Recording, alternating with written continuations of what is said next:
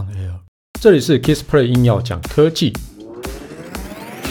无论是有事没事、大事小事、台湾事、国际事，只要是科技事，让我来告诉你到底发生什么事。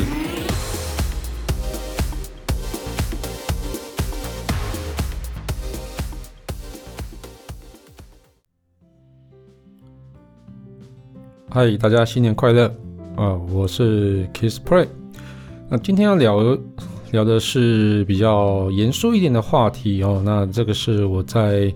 假日的时候，这个连假的时候写的一个文章，然后就在 Podcast 中分享给大家哈。那我这篇文章最主要是来聊的是二零二零年的三 C 的一个产业的一个回顾啊。那当然包含一些手机啊。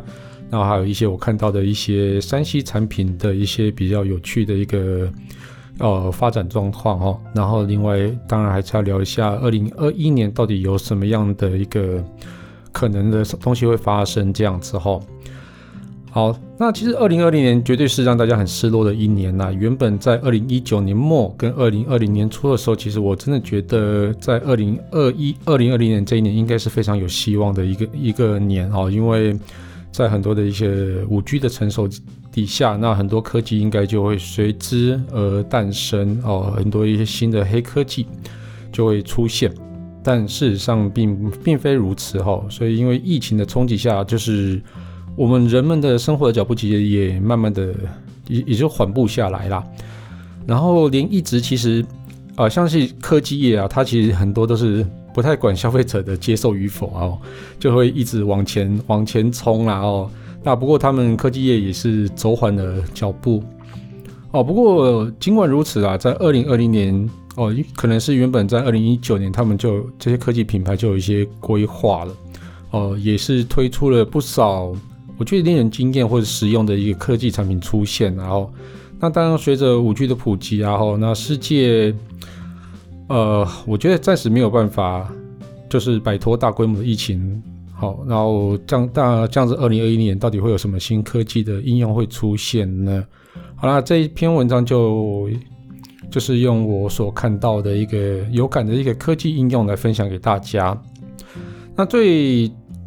对我来说了哈，因为手机部分其实是我观察最多的一个部分，然后所以我手机部分还是会讲的稍微多了一点。那我先来观察一下哈，就是在二零二零年的智慧型手机的外观正在改变中。那智慧型手机绝对是大家生活最息息相关的一个智慧产品啊。虽然说智慧功型、智慧型手机的那个功能跟效能就日益强大，但是你一直摆脱不了就是一片手机哦，就是手，就是我们一般拿的手机就是一面萤幕，一面背盖，然后背盖有一堆镜头，那正面萤幕。有做什么全萤幕啊，然后或什么挖孔的萤幕啊，或者说升降的一个哦自拍镜头放在前面这样子哦，但是就是外形就是那样子，你没有办法摆脱吧？哦，不过在二零二零年其实有一个外形最大的一个突破，就是折叠萤幕智慧型手机哦哦的出现哦，其实它已经出现，二零一九年就出现，但是其实没有受到消费者青睐，但是二零二零年这一年非常特别。哦，因为一些技术的进步，所以让折叠荧幕智慧型手机好像好像逐渐受到消费者的喜爱，然后也接受度也变高，所以你可能会比较常看到它的出现哈。那其实，在二零一九年的时候，我们刚刚讲了嘛，就智慧型手机折叠荧幕智慧型手机，它早就贩售了，但是没有办法受到好评的原因哦，最主要是一些脆弱的材质啊，跟使用体验其实并不是很理想。但在二零二零年最大的一个改变呢，就是一个叫做 UTG 哈，叫做 Ultra Thin Glass 超薄玻璃哦，超薄的一个可挠式玻璃哦，这种技术出现了。那这个技术是由德国光学玻璃大厂肖特哦所提供的一个材料，虽然说硬度啊或是耐用性上还是没有办法跟一般的智慧手型的手机的那种 Cover Lens，像是康宁大猩猩玻璃那种来相比啊。但是比起在二零一九年那种塑胶材质，很容易造成材料疲乏或是引发相关的一些缺陷啊，这个 UTG 啊，其实让人家放心很多哦。像我自己是使用呃 Galaxy Z Fold 2，我自己在使用到这段期间，其实没有在像是二零一九年被人家讲的那种哦，中间有折痕啊，或是说呃很容易刮伤啊，哦这样子的一个问题出现。对，那其实是还蛮蛮好的哈、哦。不过在二零二零年，除了三星它推出了有 Z Flip 哦，跟 Z Flip 5G，还有 Z Fold 2，我自己手上拿这一支哦，这三款以外，Motorola 其实也加入了战局哈、哦，它也以折叠荧幕的方式复刻了经典手机 Razr 这支手机。那正是其实其这样子哦，有比较多品牌推出之后呢，其实正式开启了智慧型手机哦折叠荧幕的一个元年。那其实呃，外观的改变除了折叠荧幕智慧型手机以外，另外一款我觉得还蛮跳脱智慧型手机传统样貌的一的一款手机就是 LG Win 哦。虽然说它的销量好像没有太好，但是我真真的觉得它是一个非常经典的一个改变手机样貌的一个手机哦。这个我觉得应该是会放在哦，如果有三 C 哦手机有历史课本的话，LG Win 绝对应该要放入放入哦一个篇章这样子。哦，它是使用旋转双荧幕的方式去创造出新形态的应用啊，就是在一般使用的话，它是就跟一般手机样貌一样，但是它可以把呃正面的荧幕旋上去啊，变成横摆，那但是你底下还是一个握把，变成一个 T 字形的这样子的应用。哦，那其实哦，就是 LG 它其实有一个 project 叫做哦 LG Project B。啊，那它其实还蛮极富创造力的一个，他想要把很多有创造力的一个手机都放在这个 Project B 啊 Project B 里面哈。好，那反正就是我们就拭目以待，L LG 它是不是能够靠着这个专案，能够继续重回到世界手机排名前五名之列。好，那在二零二一年会有更多的智慧型手机出现吗？我觉得会，绝对会。哦，那像是柔性荧幕的一个可挠性啊，绝对会创造出更多的一个可能。那智慧型手机的荧幕啊，哈，其实都很想在最小体积下有最大的荧幕面积。所以呢，你折叠荧幕，现在我们都是只有折一折嘛，像是 Z Flip 或 Z Fold 2啊，或是说我们刚刚讲的 Razr 5G，哦，都只有折一折。那接下来多折叠荧幕的手机，应该会有机会在接下来出现哦。那譬如说，我可能原本只有拿呃哦一个叫五寸的手机，就翻了两折之后变成十五寸这样子哈，那非常有可能会在接下来会出现。那另外一种形式叫做卷轴式的荧幕哈，那其实这个已经蛮多传言中有出现，很多品牌也有去传言说它要推出这个东西哈。但是呢，呃，其实呃 LG 其实算是最。最早去提提到这个这款呃这种应用的手机，那其实也间接也得到一些证实啊，就是说二零二一年它会在市场上出现。那卷轴式手机呢，呃，像是 LG 嘛，好，那像是 OPPO 的三折式概念机啊，哈，我其实都还蛮看好它可以在二零二一年现身啊。不过究竟最后的样貌会不会跟传闻相同？那会不会又因为疫情的关系，所以让这些手机延后发出，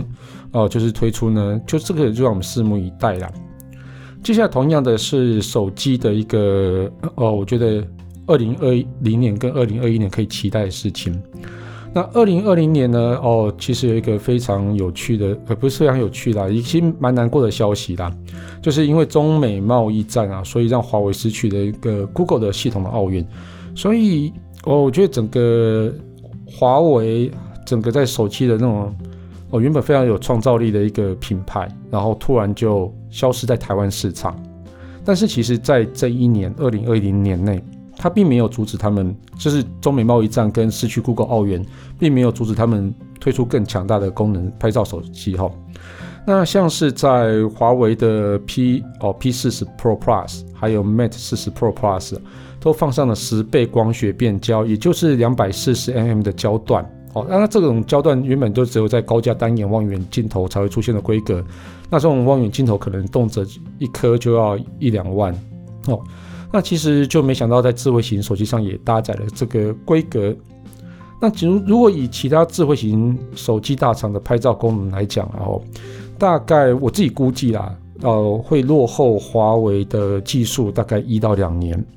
啊。不过呢，随着呃技术的试出，呃，尤其华为其实又做出了这样子的十倍光学变焦的一个镜头放在手机里面。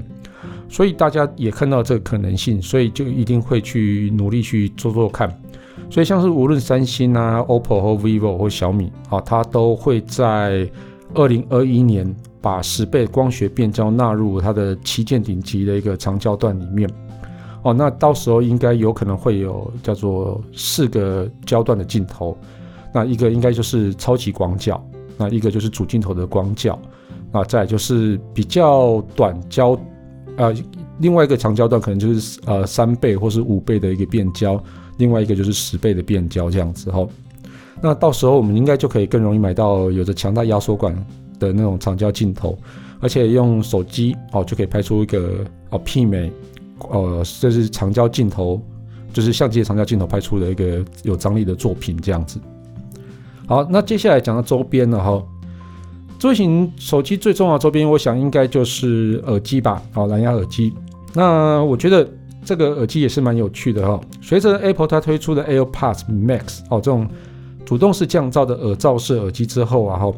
我觉得整个降噪耳机的那种市场。市场跟那个技术啊，就被推到一个巅峰啊！无论是这种高音质啊，哈，支持化的那种等化器哦，还有主动式降噪，还有一些空间效果哈，AirPods Max 其实都做到一个非常极致的状态状态哈。那所以在规格上当然是很棒，但价格也是被往上推了一阶啊。原本这个价格大概会落在一万一万左右的价格，现在被推到一万九，好，那甚至将近两万块。哦，那其实在，相信在二零二一年，无论是智慧型手机品牌哦，还有像是三星啊，或是说哦，像是 OPPO 啊，或像是小米啊，哦，它应该都会推出类似的一个产品。那另外像是专业耳机的一些品牌，像 Sennheiser 啊，或者铁三角啊，或之类的哈、那我预计他们也会推出更强劲的产品来去呼应 Apple 的一个带动。但是呢，哦，我接下来泼冷水了。因为耳机毕竟是一个生命周期很长的一个产品，你不会动不动就去换耳机哦。那虽然说市场中有持续推出新品啊，但是功能的推升啊，并没有像是智慧型手机每一代每一代推升那么大。那如果你是从没有降噪的耳机到有降噪的耳机哈，那这个当然是会带动一波那种换机的一个风潮。但是这个风潮哦，这个转换潮到尾声之后呢，那这些已经拥有降噪耳机的消费者，他其实会失去那种我一定要再去买换一个新的降噪耳机的功能的耳机哦。我觉得这个应该就是你没有那个动力哦，除非那个降噪耳机有一个更新的一个功能出现。但是降噪耳机的最大功能就是降噪嘛，那降噪你能提升多少？其实我真的觉得是有限哦，毕竟。降噪技术已经发展那么久了，我们在这个二三十年间，其实没有看到一个长足的一个进步哦。所以说，你真的会因为它降噪好一点点就去换耳机吗？哦，我想应该不会。所以我预计，我预计在二零二一年末哦，其实我们就可以从销售量上看到一个变化，因为我认为二零二一年将是主动式降噪耳机的一个。即将会面临到饱和的一年，好，市场饱和的一年。好，那这集比较长哦，那我想就切两集好不好？好，那接下来哦，下一集我们会聊到一些防疫相关的一个产品啊，还有一些 IT 产品。那我们这一集节目就先到这边告一段落了哈。那如果喜欢我的节目的话，欢迎订阅与分享。那现在节目已经进入了第三季，我们将以简啊简短及时的一个内容，分享更多有趣的科技事。如果想听什么题材呢，或有问题想要跟我讨论的话，也欢迎到 Facebook 粉丝团 Kisplay K I S P L A Y 上面留言给我。谢谢大家，拜拜。